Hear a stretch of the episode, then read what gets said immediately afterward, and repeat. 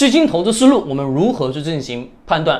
买一只基金，我们当然得要去知道这个基金是什么，它的投资方向是什么。比如我们的基金代码当中，我们的基金名字当中，它为什么显示它是投资于某一个领域、某个板块的，对吧？比如消费，比如能源，对吧？或者等等相关的。那各位，我们要判断有三个标准。那第一个标准什么？是我们得要去看看这个基金的仓位持有的是哪些企业啊？比如说持有了茅台，持有了格力，对吧？或者说又持有了某某新能源板块的企业，或者说啊又有其他领域不同的企业。那这个时候我们要去思考一个问题：这支基金它为什么会去持有其他企业的什么股票？本身逻辑是什么？就是通过这个基金的仓位方向，我们什么能判断得出来啊？这支基金它的基金经理人，它的投资大概的方向是什么？那推导到第二点，什么是这个基金的组合配置？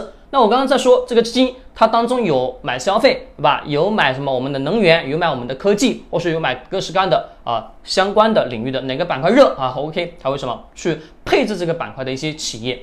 那各位，按照我的投资逻辑来讲啊，啊，正常来说，如果这个基金经理的仓位切换很频繁。但是呢，你会发现它的配置是相对比较均衡的情况下，就说什么板块、什么领域它都会去涉及一些。那当然，这个什么基金经理还是有一定的投资能力的。但是前提的先决条件一定是这个基金经理人的从业年限足够足够的长。那第三点是什么？是我们等下去看这个基金的回撤最大回撤。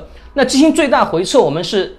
判断什么东西，就是我们得要去知道，如果这只基金它的最大的回撤是非常非常大的，那各位你要认真思考，最大回撤就是当股市就是股灾来了，好下跌比较多，那回撤很大，那当然这个基金经理什么，他的投资能力是不强的，为啥？因为它的回撤幅度越大，代表一个这个基金经理什么，对于资金的管理能力是不足够优秀的。